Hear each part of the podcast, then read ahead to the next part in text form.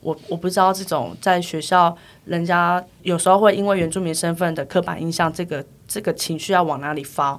所以我觉得那时候我跟妈妈很喜欢写笔记本，所以我那时候有自己准备一个一个发泄情绪的笔记本。然后我我我印象深刻是我上面好像国一还国二的时候，我上面就是写着满满的说，我为出生在这个家庭而感到丢脸，我为什么是原住民？然后我很想死掉，然后觉得这样我觉得太丢脸了。然后后来写完之后，我就又拿那个。直接用那笔把那个笔记本又划破，然后我又把那个笔记本藏起来，不敢让我妈看到，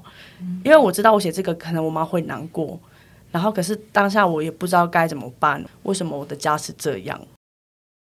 我的印象很深刻，就我后来长大的时候，他们就说：“哎，他可能就说我主语是母尼嘛。”他说：“哎，母尼，你看你是都市长大的。”你就比较白，你就很困惑，想说，你知道他，为了要区分出来，他甚至讲说你比较白，你想说不可能吧？你都比我白，你是很错愕的。可是就是对他们来说，那个就是在都市长大，可能原住民会有的样子，已经你你被这样归类出来，然后可能你觉得突然开始，突然觉得，哎，我在我在都会区，人家觉得我是原住民，对，可是我回到部落的时候，人家觉得你是都市来的。嗯，那个就是你推开始想你是哪一个群体，所以我从那个时候可能就开始在想到底什么样是原住民。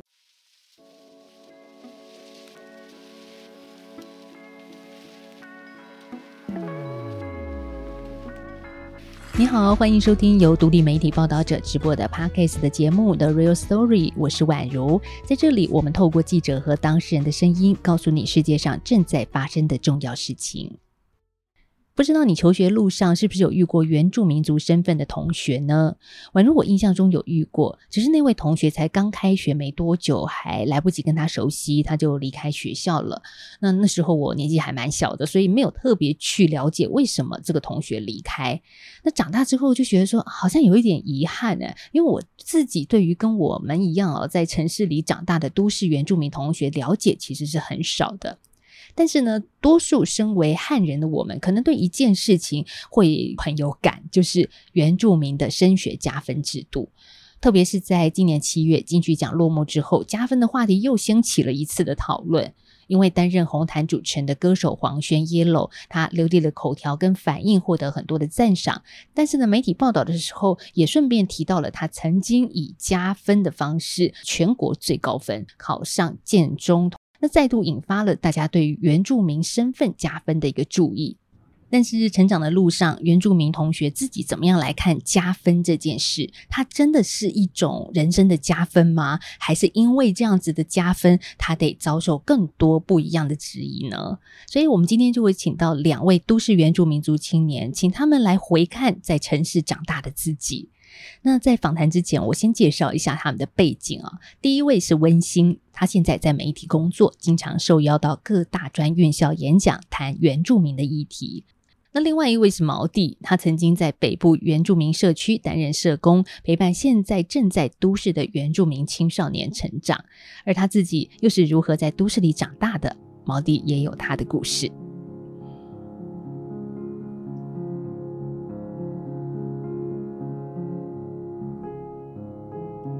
说很会唱卡拉 OK 的毛弟，有我是是有小练了一下，就为了要为了要符合原住民的那个刻板印象，还是要去练一下吧。啊，今天好刻板哦，可以，他说可以。主持人好，主持人好，宛如好，好，我们要请这两位今天很特别的来宾来介绍一下自己哦。你们一般怎么跟大家说你自己？你来自哪里呢？嗯，我就会说大家好，我是温馨母妮，然后我的，嗯，我是卢凯族，我爸爸妈妈都是卢凯族，一个是乌台阿里部落，一个是达鲁马克部落，那现在都住在，平常都住在台中市这样子。嗯，那毛弟呢？像我的话，我也是爸爸是花莲泰鲁格族，妈妈是嘉义的周族，然后也是从小在基隆长大。刚刚看你们都有介绍你是哪一族，然后爸爸妈妈来自哪里？你们平常譬如说在上学的时候，在求学、在工作上，会跟大家这样子说自己吗？其实都会耶，因为大家看，嗯，我我跟毛丁应该是属于就是可能大家心印象中的原住民的样子，所以你会看感觉出来他们很想问。那我的部分会在他们问之前，因为你有时候不确定他们的问句是不是 OK，所以我干脆在他们说。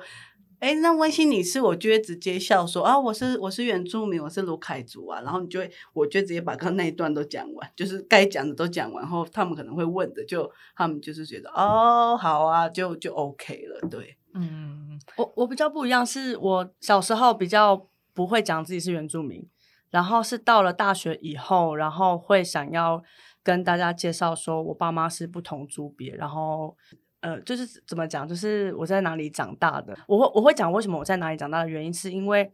大家很容易，可能我也会怕别人说，哎，那你这样很懂的文化吗？什么之类的，然后我就会。我就会怕，所以我就会说我是在都市长大的，我就直接这样讲，有点。心虚。对对对，那现在比较不一样，现在会讲的更清楚的族名叫什么，然后他是哪一组的名字，这样对，嗯嗯，你们会不会很讨厌人家一直问说，哎，你们是不是原住民？应该是说，因为我们家习惯就是连两天以上的年假就会回部落，所以我小时候的时候其实有可能你没办法很明确的讲说你是卢凯族，幼稚园开始，可是你大概知道你是原住民。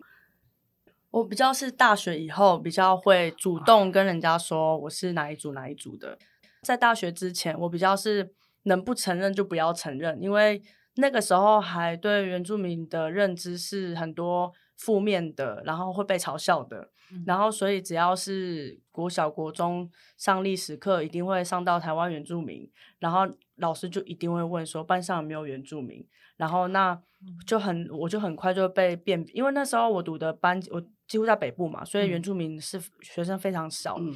全班可能只有我一个这样。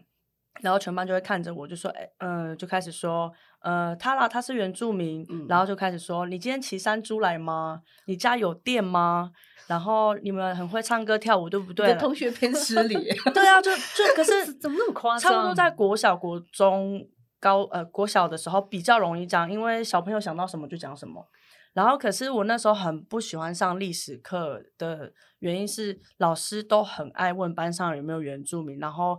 接下去就没了，就是被笑完就没了。老师提出这个疑问目的是什么呢？其实我们可能在教学上可能会想说，哦，那就是教大家认识原住民的文化，台湾有几族，有多少原住民，大概会这样子再铺陈下去啊？不会，通常我我我我遇到老师不会，他只问有没有原住民。然后如果可是哦，如如果那个时候老师如果再问下去说，哦，你是哪一族，或是有有几族，我可能回答不出来。因为我就是在北部长大的，然后家人也不太跟我谈原住民身份这件事情，所以如果再再接下去问的话，我反而会更尴尬，因为我是什么都不知道的原住民。嗯，对，就是以前就很排斥这个身份，然后就尽量能不要让人家知道，就不要让人家知道。而且那时候很尴尬的是，只要一提到历史课，一提到的话，全部人都在笑我嘛。然后我那时候就会就是趴在桌上，然后会发抖，因为大家在笑我，然后不知道怎么回答，然后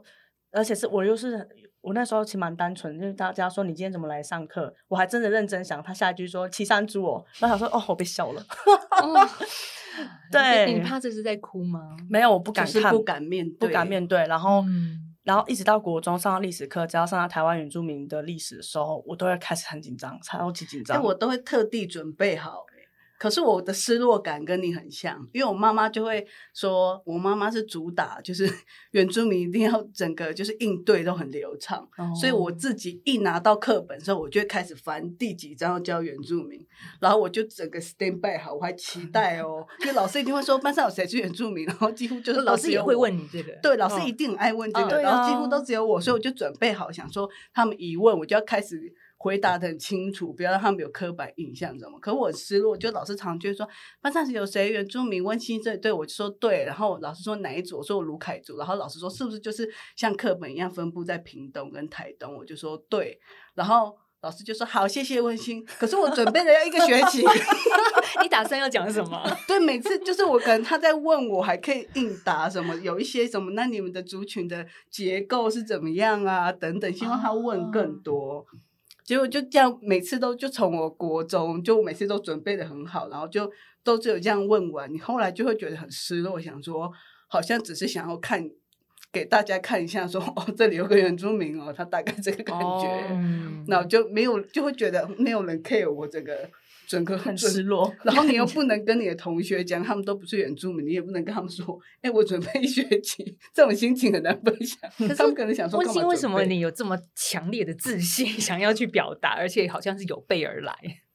因为就就跟我的父母有关，我觉得我父母从小就是，虽然他们也是蛮融入这个社会，可是他们只要有人有点质疑，就是对原住民有刻板印象，或者是他们突然开始发现，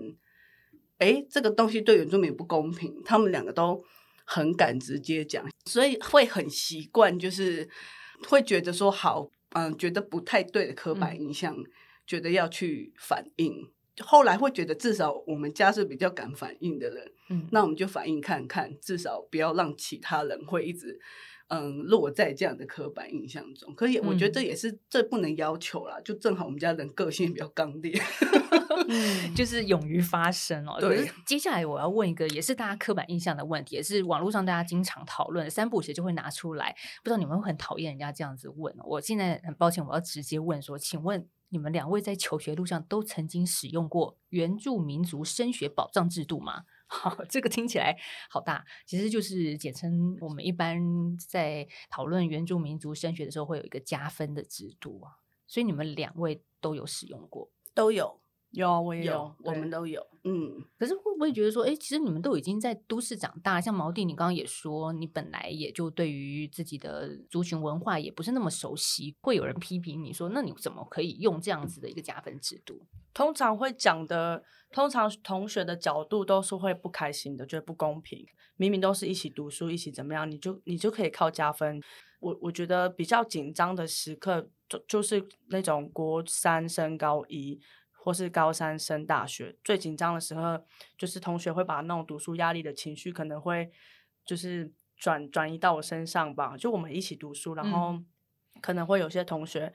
呃，有一些同学就是会看不惯我坐在那边认真读书，他就会过跑过来，就是干扰我，就是把我的课本就是打掉，然后不让我看，然后或者是后面后坐在后面的男同学会一直用他的脚，就是就是踢我的椅子，呃，嘴嘴巴又碎碎念说，你就不用读啊，你干嘛读？你靠加分就好啦，类似这种话。然后所以我那时候其实我我我当下被这样对的时候，我真的不知不知道该怎么办，然后我也不知道。加加，我也不知道为什么加分制度会用在原住民身上，就是我什么都不知道。然后我只知道考主语主语认证有过的话，那个加的趴数更高。然后所以我就努力去符合，就是可能家长的期待。但那个时候做的时候，我不知道那时候呃这样做对我的意义是什么。对，所以你就去学足语，对啊因为妈妈期待你可以因为这样加分。加分对。然后现嗯在也比较。那时候家长就说你就要加分，然后可以考上国立或私立的学校，嗯这样家里的经济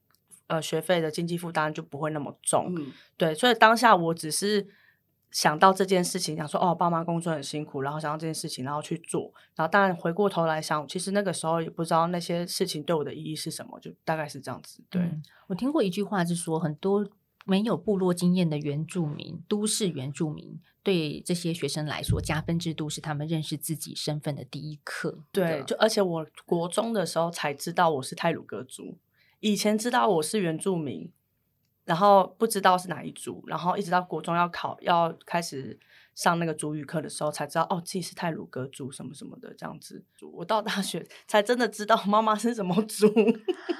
爸爸妈妈都没有说，他们不太讨论这个，因为他们的生活每天在讨论都是经济经济的状况。对，嗯。所以温馨呢，你在求学的路上，同学怎么看你加分这件事，或者是你自己怎么看你有这样子的一个权利？因为我们会常回去，所以嗯其实你我很小就知道我是原住民，原住民。然后，但同时就是像现在很多这样子的什么足语推广的政策，那我们那个时候是没有的。就是我那个时候甚至是还没有所谓的乡土语言的课程，我那时候是还没有。然后，所以爸爸妈妈虽然都会讲足语。他们回部落也都讲族语，可是他们不会跟我们讲族语的原因，是因为他们怕我们讲话不标准，因为他们刚上来都市工作的时候，就会因为讲话不标准被笑什么等等的，就是例如卷舌不卷舌，像我妈妈只要重重要场合，她就会把音全部卷舌。我就跟她讲说，你放自然讲，你全部卷，其实大家真的不知道在讲什么。先偏外国全部卷是怎么讲话？就是全部卷哦，说各位大家好，就大家会想说他在干嘛，我们就说你刚偏失控了，你不要你放轻松，就类似这种，就是他们注音符号其实也不是他们熟悉的所谓的学习语言的方式，所以我爸爸妈妈就会很希望，同时就是在反映说，诶，他不想我们中文讲不好，他也会很希望我们功课很好。然后我印象中，妈妈就有一直讲过说，小时候会觉得哪有那么夸张，因为我妈都会一直讲说，你一定要考很好，你的很好就是班上前三名。你如果考第五名、前十名，对他们来说，因为你是原住民，他们就是会觉得原住民就是不太会念书，他们不会注意到你是第第前十名什么。然后小时候觉得妈妈很夸张，因为我本来父母情绪也偏夸张，就在想说他们会不会太夸张。但所以在一路就是像这种升学加分政策，虽然我有用，可是因为我在呃运气比较好的是，就是可能我正好成绩也算不错，所以班上的人不太会觉得说。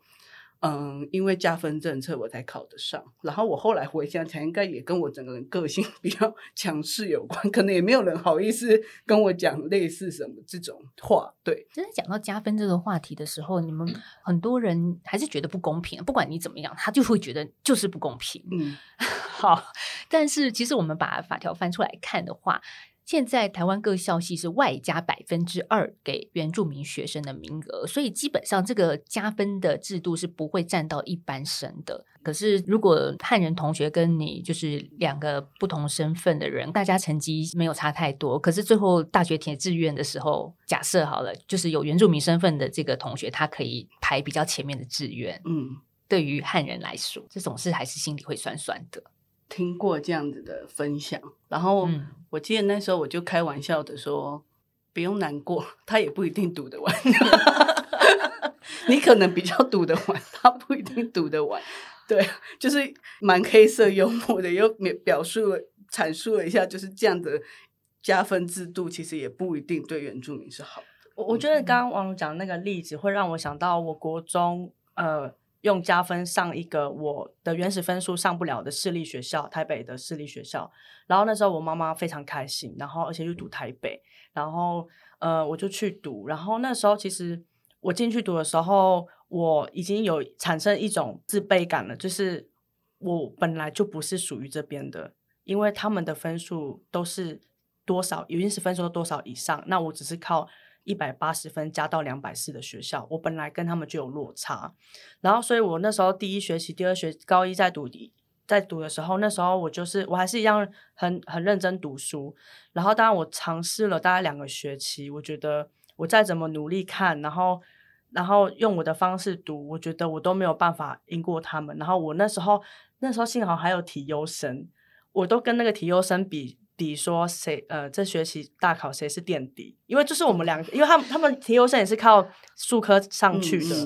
所以那个时候我觉得还好有他跟我作伴，然后我至少觉觉得自己不是孤单的，然后所以高中三年，我高二的时候其实有点半放弃半放弃学业了，我是转我就转移重心，我就去参加学校的社团。然后整个呃高二高三都砸在那社团上面，我觉得那会让我比较好过一点，因为我回到学校，我就会觉得说，我好像就不是这这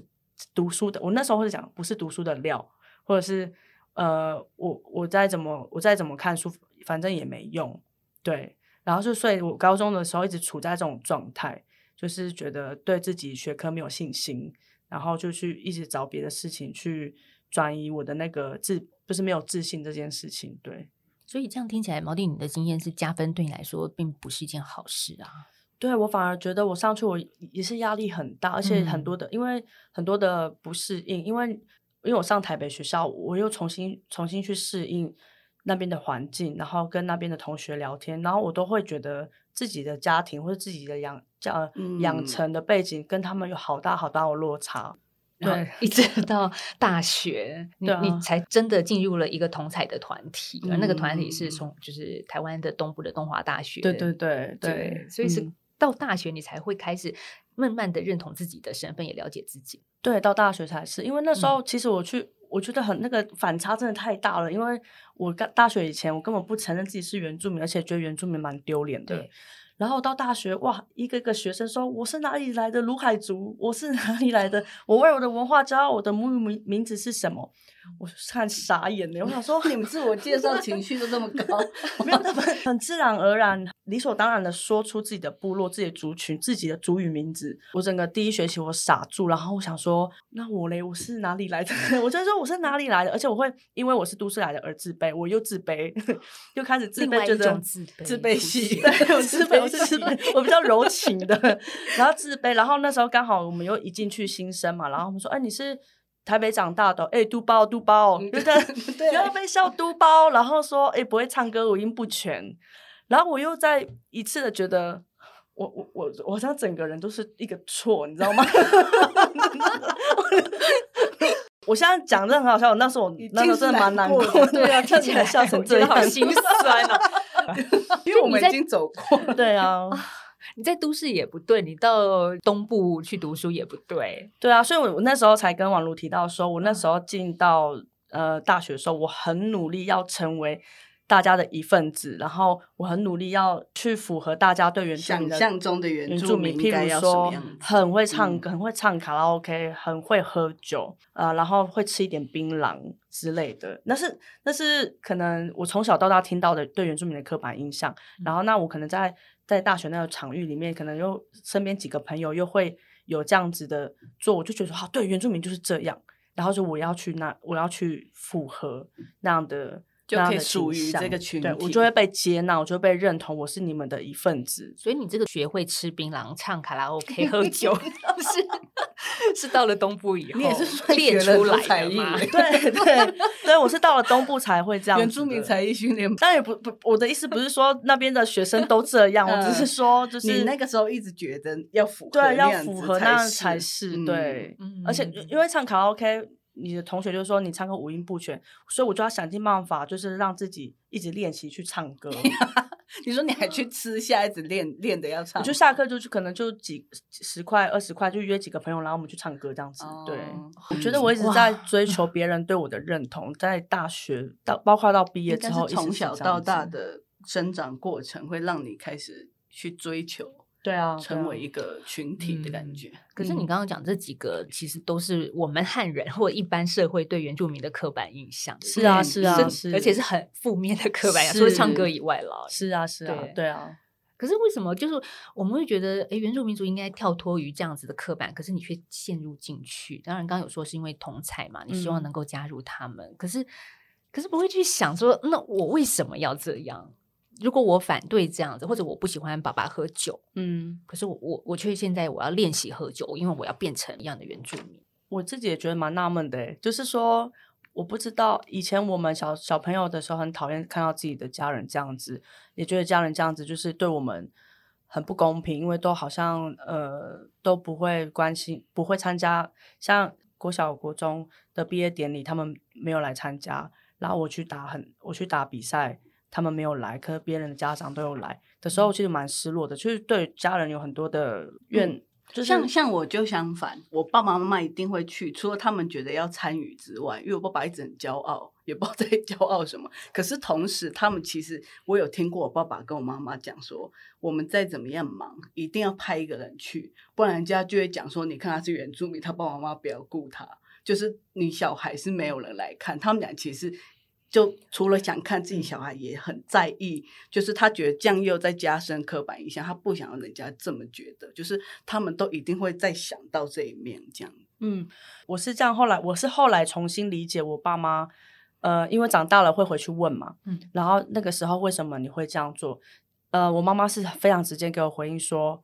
呃，很他很激动了，他听到这，他听到我问他说，为什么你明明知道我很喜欢打篮球，你从来都不来参加看我一场比赛，别人的家长都有，然后你都没来，我妈直接很激动回我说，你以为我想吗？我也很想看你比赛啊，你们的。你跟弟弟的学费都是我用银行贷出来的，我都忙着工作，都忙不完了，嗯，我哪里来的时间去看？加上我爸爸那一阵子工地的工程也不稳定，我后来长大才了解，原来工地的工作超级没保障，就是嗯。说，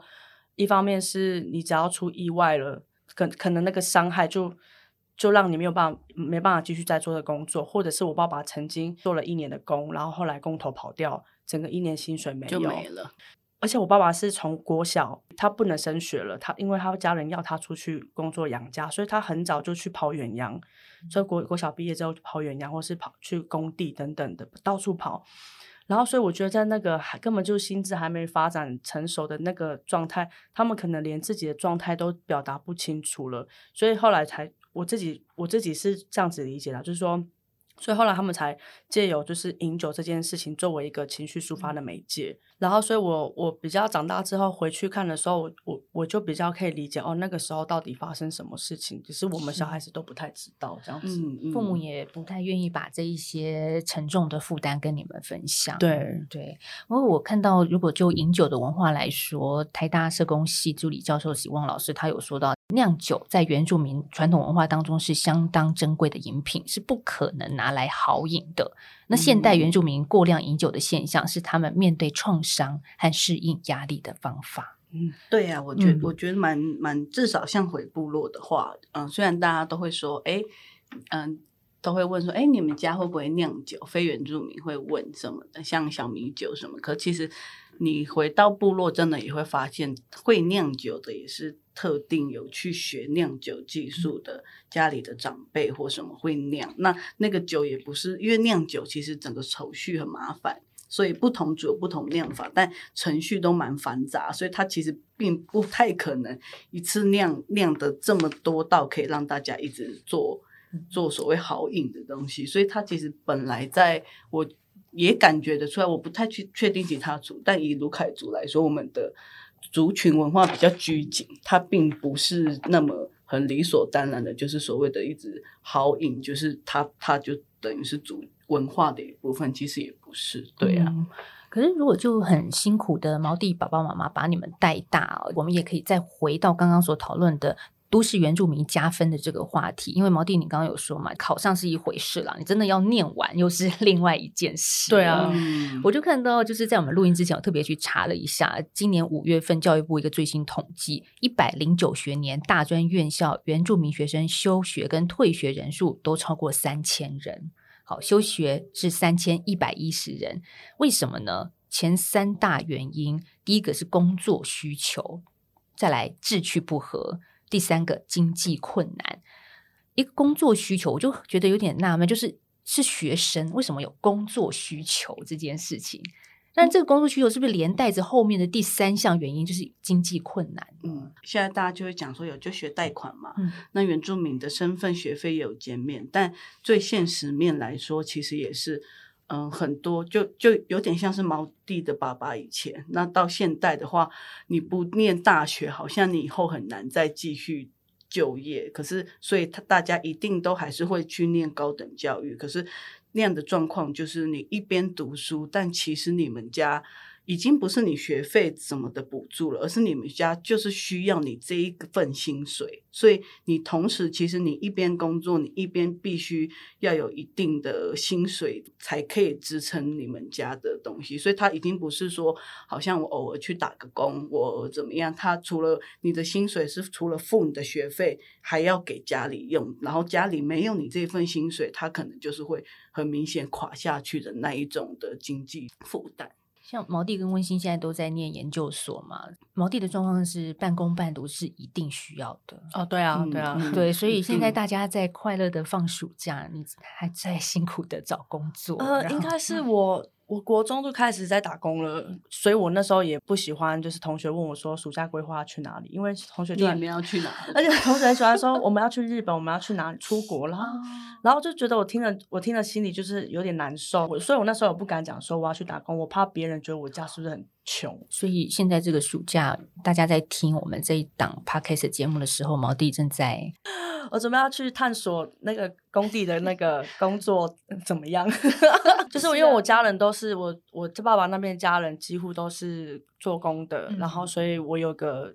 家人刚好也是在桃园做铁工，然后所以我就是想，就是说过去打工，在开学之前过去打工这样子。对，嗯嗯，这样才可以指引接下来的，不管自己的生活费还是学费，对对对，嗯才可以继续读研究所下去。对对对。毛弟他自己本身除了我们刚刚说的学生身份，或者是寒暑假在工地打工之外，其实还有一个是社工的身份。所以这个这几个落差其实还蛮大的 耶，蛮大的。我常常就是在找工，跟身边朋友问工作的时候，嗯我常常说我要去适应那个落差。然后，当然我也常常鼓励，我常常跟我朋友开开玩笑说。我就是你们那种很怕的打不死的蟑螂，因为我很多朋友都怕蟑螂。蟑螂真的可怕，硬要补这一句你你。讲这句话的意思是说，表示你很有韧性。对，或者是我做什么工作，其实我都很愿意学习。嗯，如果嗯是我不熟悉的领域的话，我还是会没自信，但是只要有机会，我还是会硬着头皮去学这样子。对，对啊，所以在念研究所之前，毛弟其实是在台北细致的一个都市原住民社区陪伴当地的青少年。，对，因为刚刚我们听了一大串毛弟自己的成长经验，你会觉得说。哇，你长大了，然后你现在又回去陪伴，可能当年跟你一样，对自己的呃身份有一些模糊，有一些认同上的不清楚的这一群小朋友。对，嗯那个时候确实是，就是我从呃东华毕业之后，我回到台北，我那时候只想到的是会不会很多孩子面临跟我一样的那个成长的历程，我觉得那个很辛苦。嗯然后，所以我那时候一心一意一直想要做跟原住民服务相关的事情。那那真的有一个基金会，他就愿意收我，就是去做社工。然后，所以那时候才开始进入到那个细致的社区做那个呃少儿陪伴的服务。然后那主要是呃呃以客服为主，对，客服就是陪陪他们写作业啊，然后陪他们聊天。呃，有空的时候就带他们出去走走啊，对，可能就是陪着他们返乡参加年祭，或者是陪他们就是找呃拜访在地的一些原民的青年，他们在创业的过程，或是他们在做哪些产业。你在他们身上有看到你自己的影子吗？其实有诶、我觉得很大部分都是家庭，对，就是他们的家庭跟我的家庭好像哦，就是爸妈也没有不工作，爸妈很辛苦在工作，可是那个经济不知道什么就没有办法，没有办法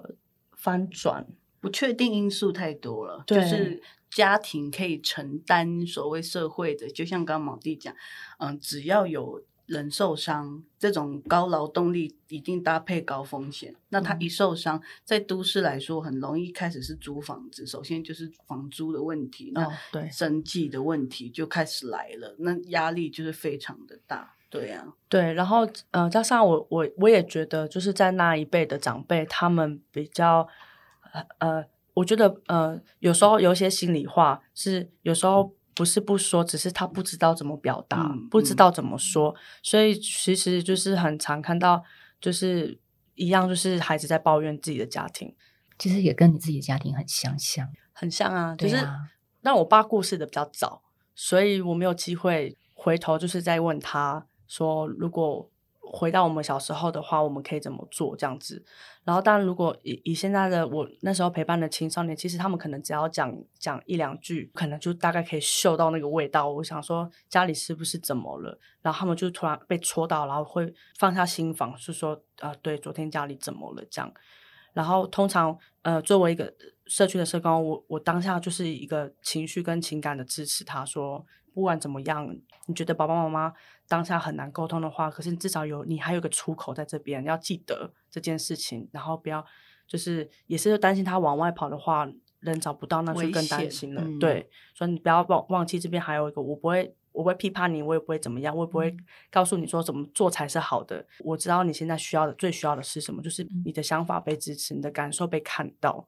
我们今天主要谈的主题就是在关注到都市原住民的部分。那我稍微会诊一下，这是原住民族委员会定义所谓的都市原住民，就是指呢不居住在三十个传统山地原住民乡，还有二十五个平地原住民乡镇市的原住民。那第一代呢？大概都是出生地是在原乡，但是移动到都市。第二代和第三代就是在都市里出生。我特别去看了一下，根据最新的一个官方统计哦，在今年六月的资料是说，全台湾五十八万名的原住民人口当中，已经有将近四成九，大概嗯二十八万的原住民是入籍在都市。而且这还不包括实际生活在都市但是没有涉及的原住民。嗯如果你过去没有关注的话，你会很惊讶，因为将近一半的原住民都在都市生活了。嗯，对啊，就是我记得是这这个百分之四十九，从我有开始关注的话，应该从三年前就差不多这个数字，嗯所以也是蛮才会越来越多的政策会开始有提到都市原住民，但以前其实很少。现在的原住民来说，如果在都会区，它更高的比例，比我们那个年代来说，很多的原住民的身份，他并不是父母都是原住民，他是一半一半的。那对他们来说，可能他们在都会区跟在自己族群内的认同，会又会在更多迷惘。就是可能对于部落的人来说，他不确定部落的人有没有觉得他是他们的一份子。可是，在都会区来说，又会遇到我们以前的那种同学，就会觉得。你是原住民啊，你跟我们不一样，就是这样子的，又更多的这种，就是我到底是什么样子的人的一个个一个迷惘，就是我很会讲主语，我就真的是原住民吗？我很会做一些传统技艺东西，就等于我是原住民吗？后来发现似乎也不是这样子。所以温馨，因为刚刚谈到这么多他自己的观察，是因为你也担任讲师嘛，就是在很多的大学去做一些分享嘛。啊就是你真的也看到在校园里面的都市原住民，他们的样貌是什么？就是他或者他们的需要是什么？我印象真的蛮深刻，就我应该是说，我源自于我小时候，我本来对于我很确定，我刚才前面有讲，我很确定我是原住民，可是长大越来越长越大后，会突然开始发现，你在大多数的时候，你是在都会区长大的。回去之后，我觉得族族人也没有，也其实没有什么其他的意思。可是他们就会说，我的印象很深刻。就我后来长大的时候，他们就会说，哎，他可能就说我族语是母尼嘛，他说，哎，母尼，你看你是都市长大的，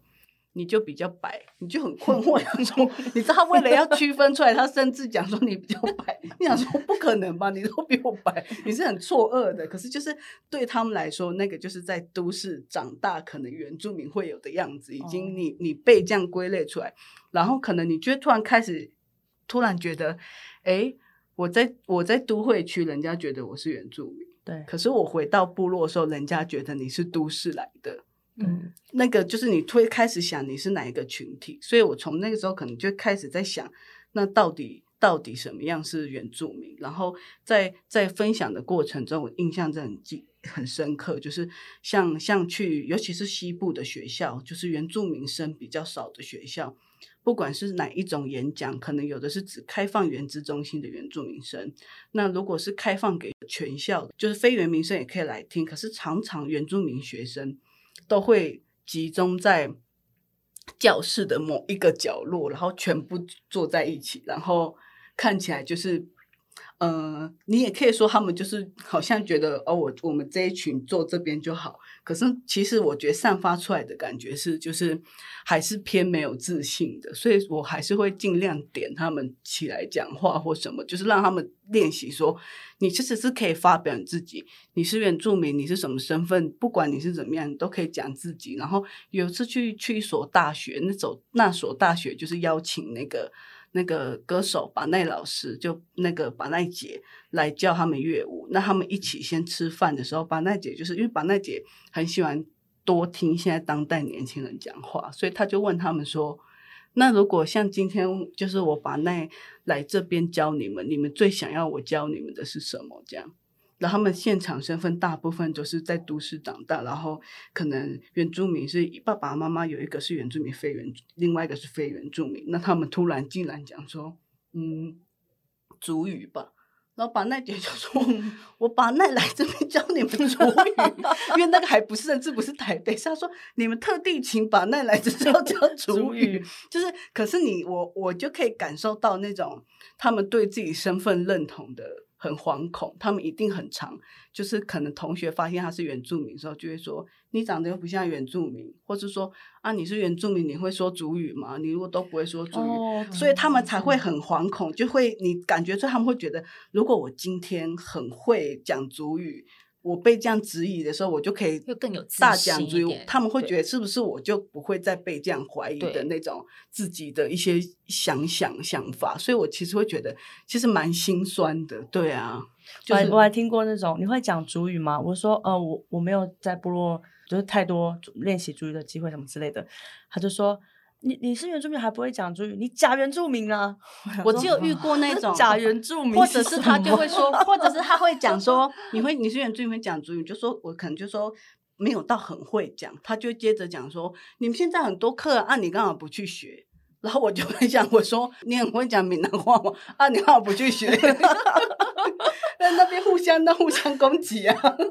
互相伤害可。是我我觉得这样又听起来有一点点心酸的部分是，他们不会讲族语，也是有一个时空背景跟脉络的，没错，没。错。可是到现代会突然这个脉络就又被抽掉，就是抽掉后就开始质疑说，那你为什么？其实跟我们那个时候的状况一样，很像，就是你我们以前是被去脉络掉，然后嗯说你为什么？中国语讲不好，你为什么没办法适应我们这个？你不是从小就在这边长大？那到他们这一代是为什么不会讲主语的脉络被去掉后，又开始要求说你为什么不像原住民？你为什么没有像原住民什么什么东西？其实就是我觉得都一样的，只是从不同变成不同模式去要求说你要长成什么样子才是原住民，这样感觉。所以每一代的你们这个身份的人都有被挑战的地方，对对不对？就我自己在认同上面一定都会有有跌倒跟挣扎的时候。嗯，可是温馨，你爸爸妈妈给你很多的爱跟支持。我我记得听你讲过，你妈妈很怕你在都市里面被欺负。这就是后来也是蛮，你看我现在都三十出头岁，我从台北回家的时候，我妈妈还是会再问一次说：“你在台北有被欺负吗？”我说：“我都几岁，还要一直欺负我？那个人也偏爱欺负吧，就类类似。可是其实你还是多少生活中会遇到一点点，只是我可能比较会应对，但你不想跟妈妈讲，是因为你很怕她，她会。”难过，就像刚刚前面讲，她会觉得我以前就是这样子，然后我的因为他是第一代从对你部落当然会到都市，不想要你的小孩也被这样子说过，真的是蛮伤人的的一个话，因为你其实觉得他看起来是在攻击你，可是其实你知道他攻击的是你跟你的家人，甚至你整个家族跟族群，就是嗯那个话是攻击的力量会这么大，所以你。感觉到你背后跟你有关系的人，其实是一起在被笑，一起被攻击的，嗯对啊，所以会印象很深刻。嗯，所以是一个群体被歧视、被攻击的对概念。对，那个就是很伤人。嗯，曾经怎么样被攻击过呢？就是你已经三十几岁，你今天讲好几次了，对我三十出头一直在讲，我差点什么都讲出来了。就是呃，我像我印象很深，像我可能算是很会回，可是因为你你很少随时都这么。就是这么精神的，永远都可以这样大回。然后我记得，应该算也是最近，可能就是我可能下班很累，然后要去吃麦当劳，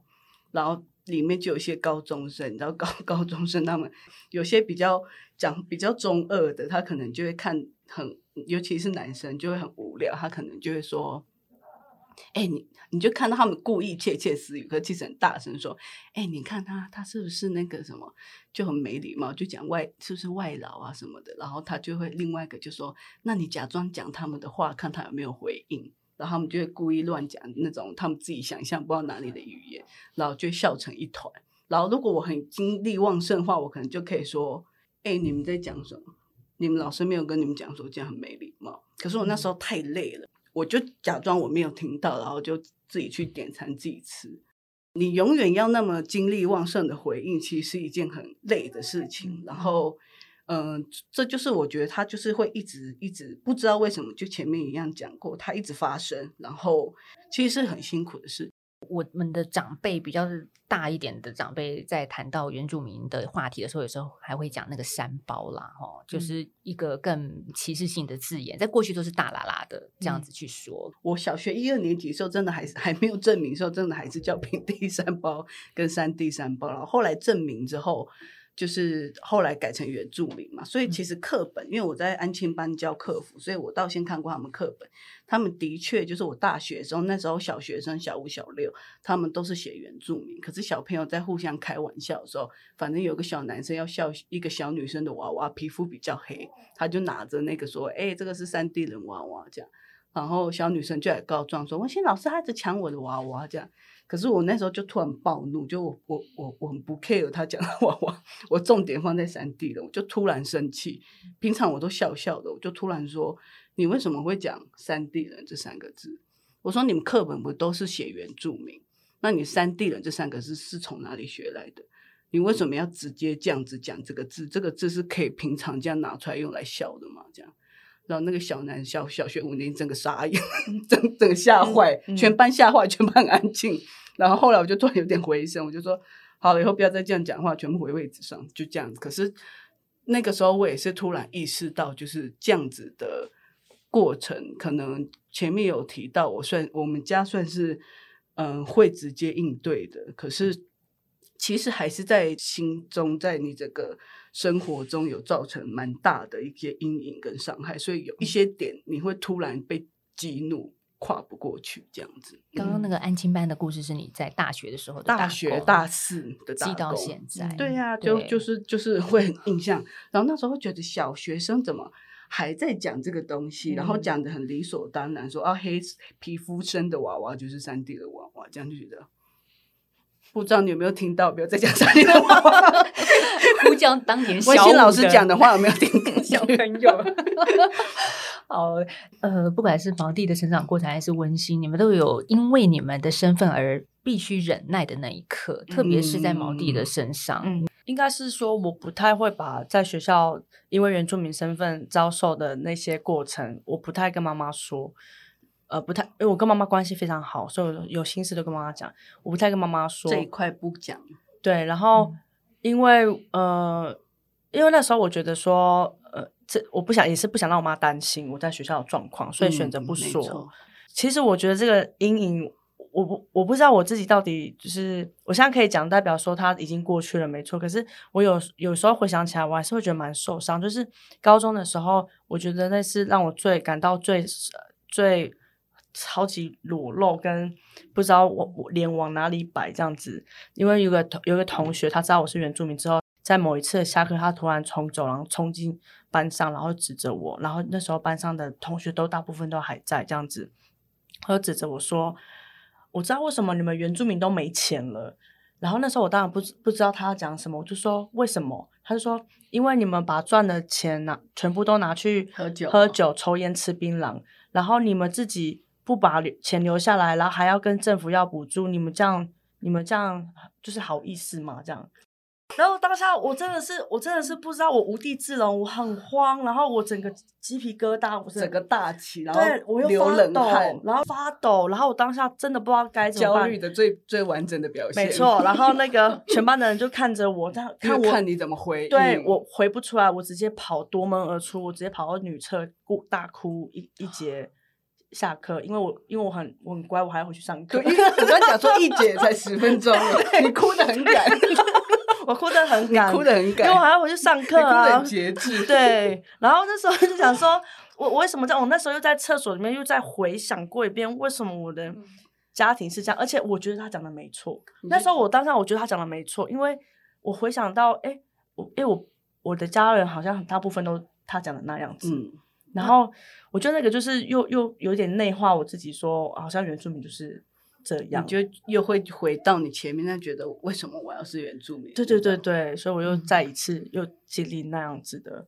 我觉得那是我我觉得印象最深，还蛮伤我的一句话。那现在的你会怎么回，或者是温馨？你觉得这种话我们该怎么样教现在在都市里的原住民小朋友回应呢？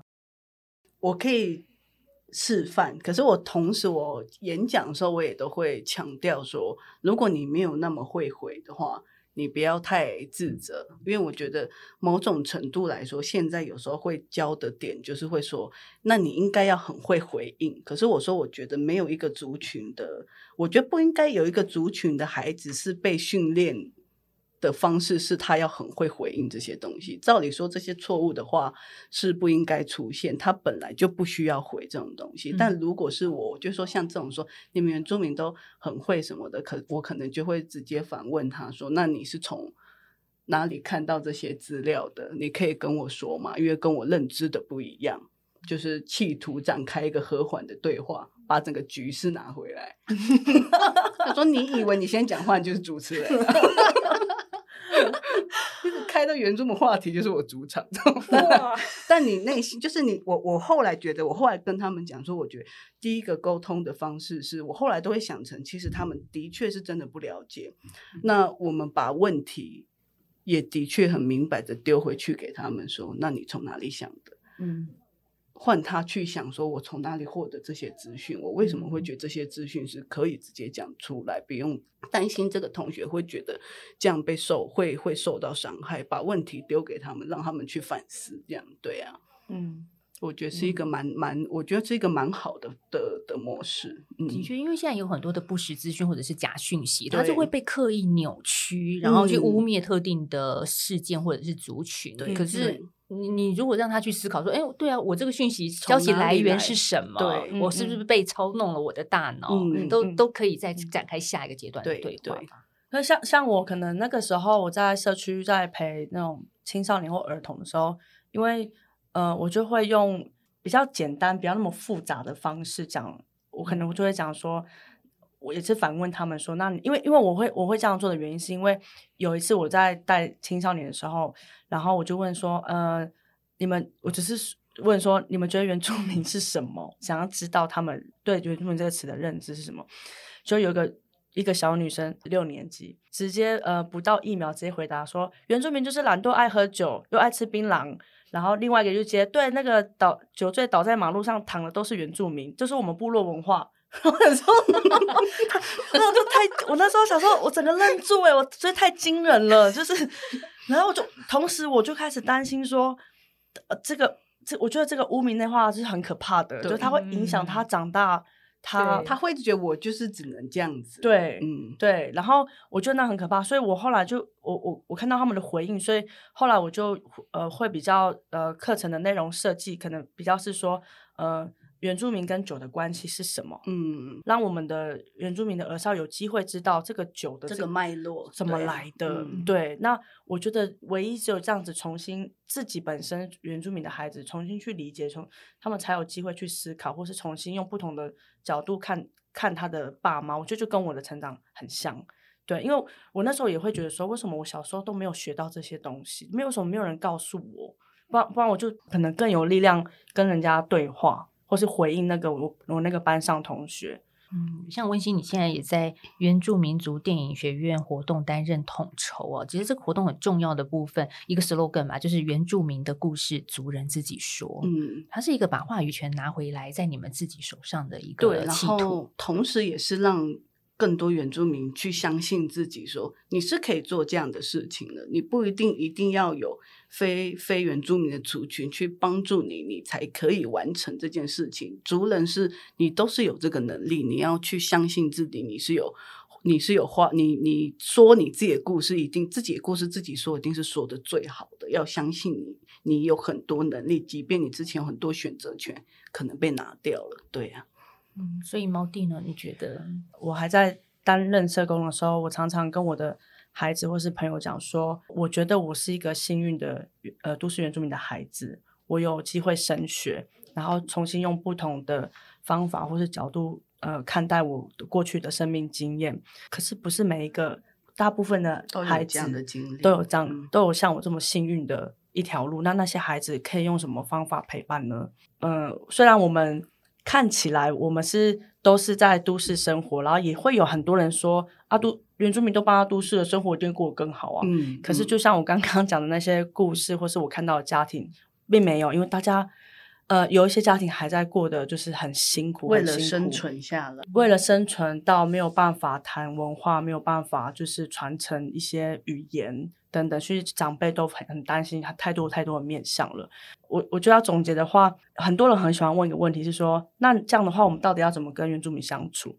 然后其实我就说，我就我觉得就是直接拿掉你所有的刻板印象，你重新认识这个人开始，他的经验一定不是每个原住民的经验都一样。那他是在什么样经验下长大的？那你你怎么用不同的眼光重新认识一个不同原住民的样貌？就这样而已，对。然后这是一点，然后第二点就是对对我来讲，就是我会我最担心的还是我们原住民青少年的认同啊、自信心，他们的在这个过程。就是有没有人看见这样？对，有没有看见？有没有有没有方法去陪伴到他们，或是支持到他们这样子？要相信自己。嗯。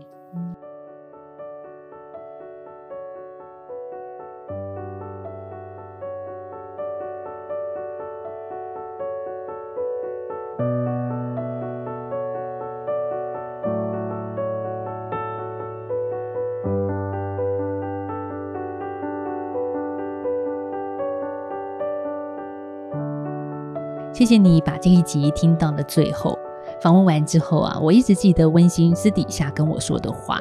他说他很担心自己将来有了小孩以后，会不会还要像他妈妈一样，老是担心自己的孩子在都市里会被歧视。不知道这样的轮回还要延续多久。如果你正在听这一集节目，也是原住民，或者是你有原住民朋友、同学，都欢迎你来信跟我们分享你的故事。对了，最后想说明一点啊，今天你在节目里面听到的“都包”“都市山包”这个词呢，是从一九七零年代起出现的。当时一开始是一些教会为了区分服务对象，所以以“都市山包”来通称在北部的原住民。但是呢，现在这个词成了一个具有贬义意味的称呼。这个温馨告诉我们的是说呢，很熟的原住民之间，偶尔会拿来当成黑色幽默开开玩笑。但是呢，这种说法其实也凸显了身为都市长大的原住民二代青年对自己的身份认同的挣扎。那谈到原住民，也跟我们即将到来的八月一号有关，因为每年的八月一号是原住民族日。这日子的由来，就是台湾原住民族权利促进会从一九八四年开始，经过十年的抗争，一直到一九九四年，当时的国民大会经过两轮表决，才终结了“山包”这个用词。那当年的八月一号呢，公布宪法增修条文，终于才把原住民的称呼正式的纳入宪法。所以这是。一段不容易的十年漫漫长路啊！但是证明为原住民之后，社会的歧视就消失了吗？当然，这还是需要努力的事。如果你喜欢这集节目，或者这集节目对你身边的人有帮助的话，希望你分享给更多人知道。当然，也欢迎你可以到 s o n App 或者是报道者的官网捐款支持给我们。谢谢你的收听，我们下次再见，拜拜。